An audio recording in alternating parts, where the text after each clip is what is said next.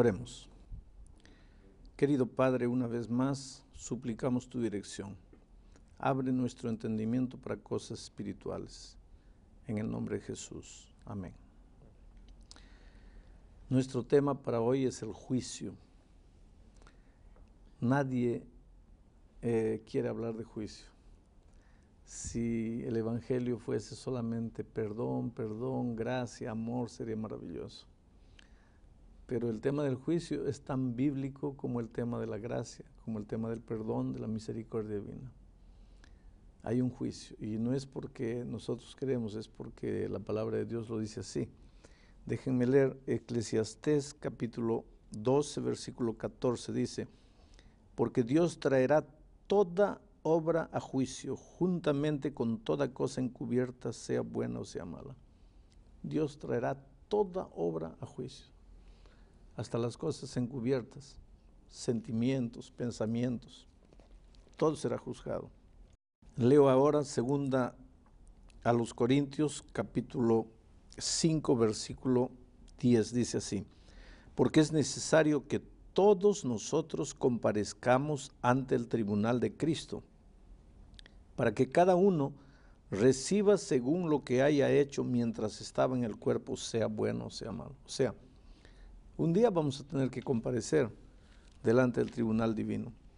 Y en Hechos capítulo 17, versículo 31 dice, por cuanto ha establecido un día en el cual juzgará al mundo con justicia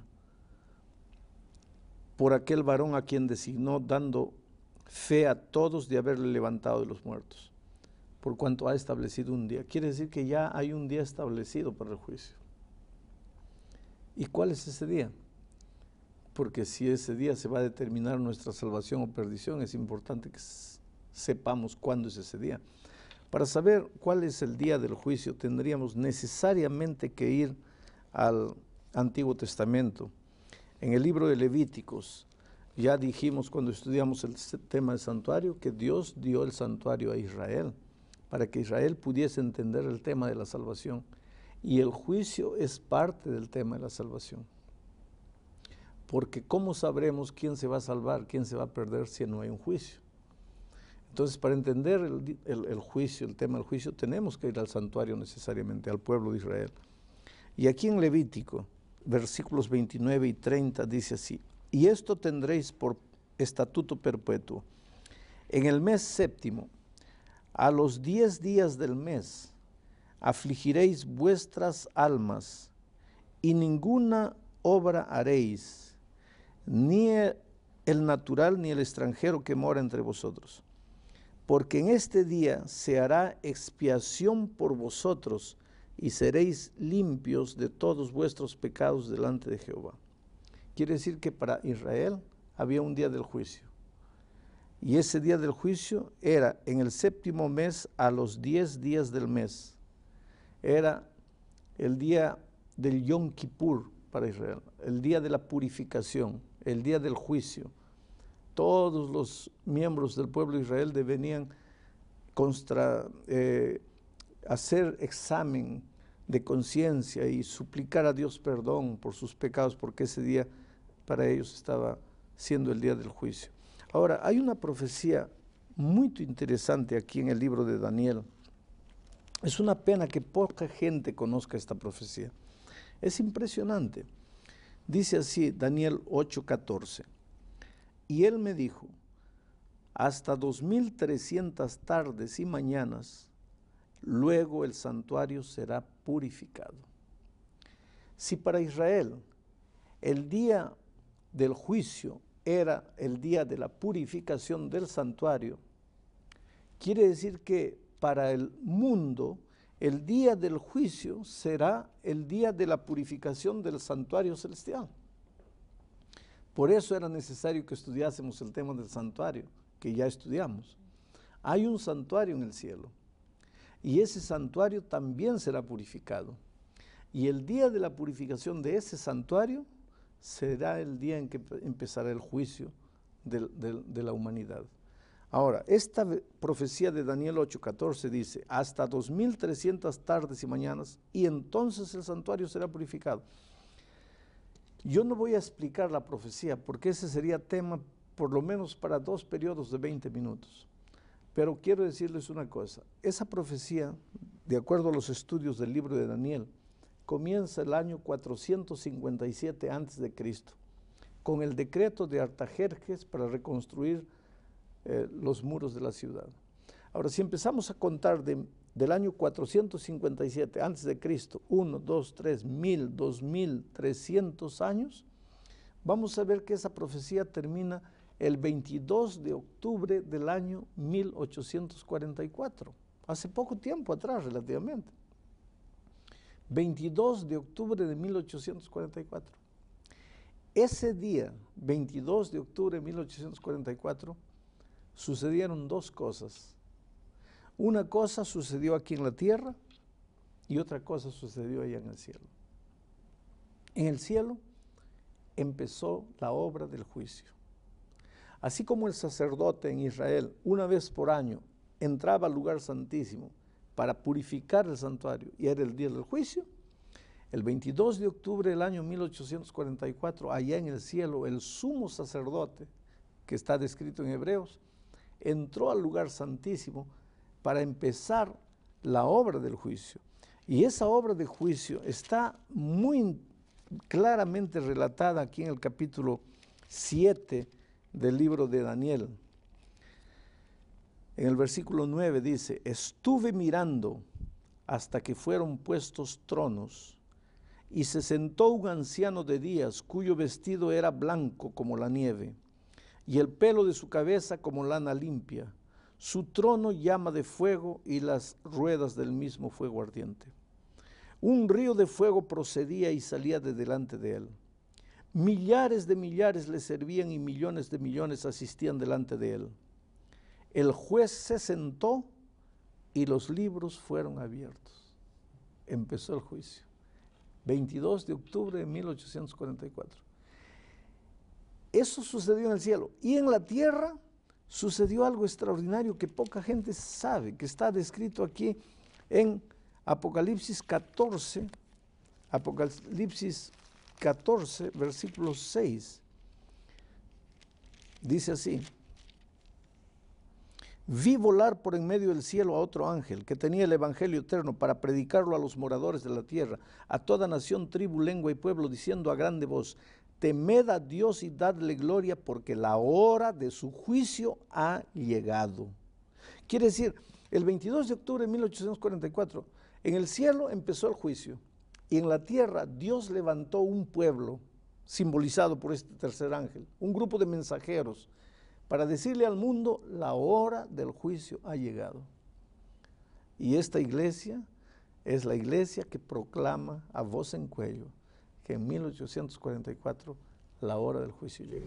A ver, pastor, déjeme ver si, entendí, vamos un poquito para atrás. Cuando estudiamos el tema del santuario, vimos cómo Dios aquí en la tierra dio eh, todo el esquema y el ejemplo de ese santuario en, la tierra de lo que sería en el cielo. Ahora, en este tema del juicio, el ejemplo también alcanzaba esto del juicio. O sea, acaba usted de hablar de todo el esquema, del lugar santísimo, los pecados eran...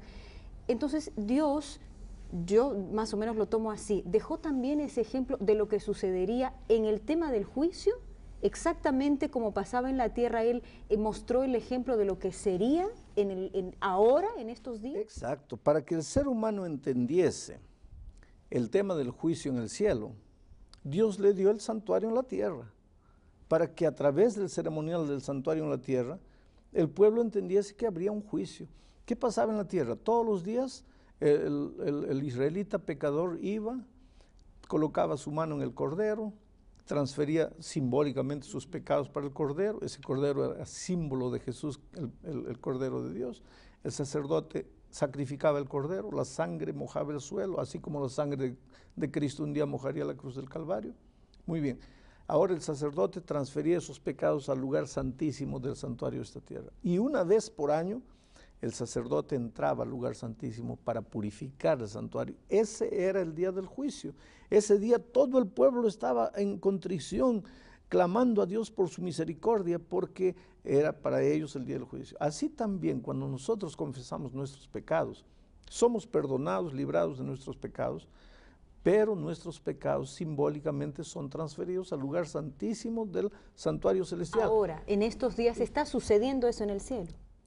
Bueno, antes de hablar de ahora, vamos a hablar lo que pasó hasta 1844. En 1844 el Señor Jesucristo, el sumo sacerdote, entró. Eso está aquí en Hebreos, lo hemos leído ya en el tema del santuario, no lo voy a leer ahora. Eh, eh, dice el versículo 24, capítulo 9 de Hebreos, versículo 24, porque no entró Cristo en el santuario hecho de mano, figura del verdadero, sino Jesús entró en el cielo mismo para presentarse ahora por nosotros ante Dios y no para ofrecerse muchas veces como el sumo sacerdote en el lugar santísimo cada año entraba con sangre de ovejas. De otra manera, le hubiera sido necesario padecer muchas veces desde el principio del mundo, pero ahora, en la consumación de los siglos, se presentó una vez para siempre por el sacrificio de sí mismo. O sea, ahora Cristo entra ya, el juicio comienza, los libros son abiertos y ahí está Jesús, que es nuestro Cordero, es nuestro abogado, es nuestro defensor no tenemos que tener miedo. Ahora, sobre qué somos juzgados, qué es lo que nos acusa o qué es lo que nos salva en nuestro comportamiento, porque somos nosotros los que estamos siendo juzgados o estaremos siendo juzgados. Ya hemos leído tres versículos en la introducción mostrando que seremos juzgados por nuestras obras, no solamente las visibles, sino las invisibles, que son pensamientos y sentimientos. Pero pastor, la salvación, no tengo muy claro esto, la salvación no es por obras. No, la salvación es únicamente por la gracia. Pero somos juzgados y condenados por las obras. No es contradictorio. Es aparentemente contradictorio. Somos salvados únicamente por la gracia de Cristo. Pero ¿cómo sabes, cómo sé que has sido salvado por la gracia de Cristo? Por ejemplo, tú me dices así, voy a hacer un ejemplo eh, muy tonto pastor, yo me bañé esta mañana, pero ¿cómo sé que te has bañado? Voy a mirar tu rostro, está limpio. Ahora, si tu rostro está lleno de hollín, lleno de barro, lleno de... ¿Cómo te bañaste esta mañana? Quiere decir, quien te baña es el agua. Pero ¿cómo sé que te has bañado? Mirando tu rostro, mirando las obras. Las obras no salvan, salva Cristo. Pero ¿cómo sabremos que hemos, que hemos aceptado la gracia de Cristo? Por nuestra vida, viviremos como personas salvas, entonces ahí entran las obras. Y entonces, más o menos lo que me está diciendo es que en este caso son consecuencias. Si yo he vivido con Jesús, bueno, las obras serán una consecuencia. Una consecuencia. Es eso. Claro. Pero si tú te olvidas de Jesús y quieres trabajar por las obras, por las obras, olvidándote de Jesús, esas obras no te valen de nada, son trapos de inmundicia. La Biblia llama trapos de inmundicia a la justicia. Algunas personas pasan toda la vida intentando comportarse bien, mm. producir buenas obras. Otras personas no se preocupan por portarse bien, por producir buenas obras, pero algún momento, tal vez hasta el último minuto de su muerte, aceptan a Jesús como su Salvador esta última persona será salva también? Todas las personas que aceptaron a Jesucristo. No importa cuándo. El ladrón en la cruz es el más, grande ejemplo de eso. En el momento de la agonía aceptó a Jesús, está salvo. Dios, Jesús le dio la garantía de que cuando Jesús venga en las nubes de los cielos, el ladrón en la cruz. Pero entonces ahí es mejor, por ejemplo, cualquier persona podría decir, voy a llevar una vida como a mí me plazca, y cuando falte algunos minutos antes de morir, si tengo tiempo, pues me arrepiento. Ah, sí, tú puedes, sí, tú puedes pensar de esa manera y querer vivir de esa manera. Solo quiero saber si vas a tener tiempo para arrepentirte. Porque ojalá que mueras de cáncer y que tengas eh, ocho meses para, para pensar en tu vida. Pero y si no tienes un segundo, si estás durmiendo en, en el carro y te mueres y no tuviste un minuto para arrepentirte. Entonces tenemos que vivir no pensando en la salvación. Tenemos que vivir pensando en el amor de Jesucristo y tratando de vivir de acuerdo a, lo que Jesús quiere para nuestra vida y queriendo siempre verlo feliz. Pastor, eh, hablando del juicio específicamente, usted colocó una, una fecha literal. ¿Cómo saber si mi caso ya pasó en el juicio de Dios? Si ya fuimos juzgados. Si ya fui juzgada, si, si, ¿cómo, cómo no sabremos, no sabremos. Una cosa sabemos, por lógica, que el juicio empezó con los muertos, de Adán y Eva, Caín, Abel, papá. Pa, pa. En algún momento va a tener que terminar el juicio de los muertos. Pero no hay una línea divisoria así, porque cada día nace y muere gente. Entonces no hay una línea divisoria. Pero en algún momento se va a terminar el caso de los muertos y va a comenzar el caso de los vivos. Y me parece, personalmente, te doy esa idea muy personal, es, ese juzgamiento de los vivos va a ser muy rápido, muy rápido, rápido, rápido, no nos va a dar tiempo para nada. Una cosa sabemos, cuando termina el juicio, las puertas de la gracia se cerraron y Cristo ya está volviendo para llevar a su Pero el juicio, perdón, el juicio de los vivos solo comienza una vez haya terminado el juicio de los muertos. Claro, solo que nadie puede decir cuándo termina y cuándo comienza, eso es solo... ¿Y cuántos tipos o cuántos juicios hay? Porque yo veo un juicio que se está se menciona que está ocurriendo ahora, usted menciona desde 1844, otros hablan del juicio final, cuando Jesús venga, y todavía en otro estudio hablamos sobre un juicio eh, después de los mil años. No, durante los mil años. O durante los mil años, perdón. Te explico. Usamos la palabra juicio para tres eventos. Primero, el juicio investigador, que es el juicio que empezó en 1844, porque no puede haber, cuando Cristo venga, Él, viene para dar las recompensas a los malos o a los buenos, la recompensa a los malos y a los buenos, a cada uno su recompensa correspondiente. Pero ¿cómo va a dar recompensa si no hubo juicio? Quiere decir que tiene que haber habido una investigación. Aquí dice Daniel, los libros fueron abiertos, el juez se sentó, hay una investigación. Ahora, cuando viene Cristo, le llamamos también a eso juicio, el juicio final, que en realidad es el juicio ejecutivo. El juicio... Una fase. Exacto, no, es una fase, es un evento, el juicio ejecutivo. A los, a los que no aceptaron a Jesucristo, pues lo que le corresponde, y a los que aceptaron la vida eterna. Y durante el milenio, vamos a los redimidos, dice el texto que leímos al estudiar el milenio, vamos a abrir los libros y entonces vamos a revisar los casos. A eso le llamaríamos un juicio de revisión, que no determina quién se salva y quién se pierde. Es apenas para sacar dudas de la mente de los redimidos. ¿Quiénes son los juzgados? ¿Solamente los hombres?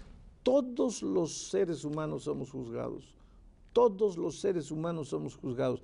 Los buenos, los malos, los jóvenes, los viejos, todos los que estamos vivos seremos juzgados. ¿Y el juez, los abogados, el acusador, quiénes son? Porque es un juicio, me imagino que tiene que tener varias partes representativas. Sí, Quiere decir, no pienses que el juicio allá en el cielo va a ser como el juicio en la tierra, eh, porque la manera de juzgar las cosas en la tierra no fueron copiadas del cielo, de donde ellos sacaron los procedimientos, promotor, fiscal y esto y aquello.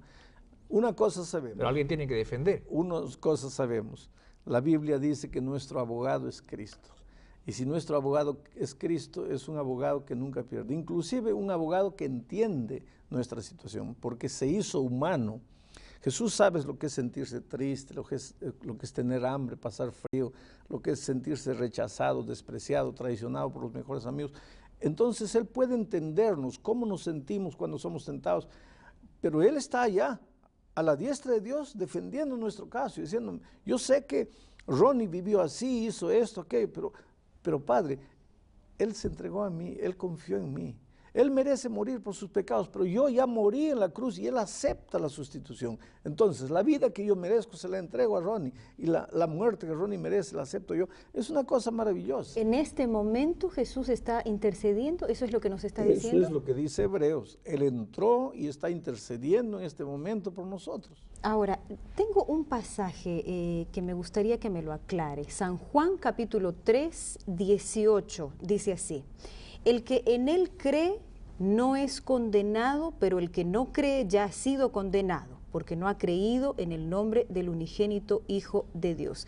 O sea, si yo creo, no necesito ser condenada. Pero todo juicio tiene una condena. Eh, no, ¿Cómo entender Lo que está queriendo decir ahí, y está claro, es que si tú crees ¿Cuál es el problema de la condenación? No tengo que tener miedo entonces. Porque ya estás en Cristo, ya de nada, estás en Cristo. El juicio para ti es, es una recompensa linda, es ahí que te vas a librar de todos los, los conflictos. Infelizmente terminamos el tiempo. Oh querido, no tengas miedo al juicio. ¿Quién tiene que tener miedo al juicio? Aquel que no quiere saber nada con Jesús. Pero tú sí quieres conocer de Jesús, tú abres tu corazón a Él y, no, no mires para el futuro con miedo, sino con confianza. Que Dios te bendiga.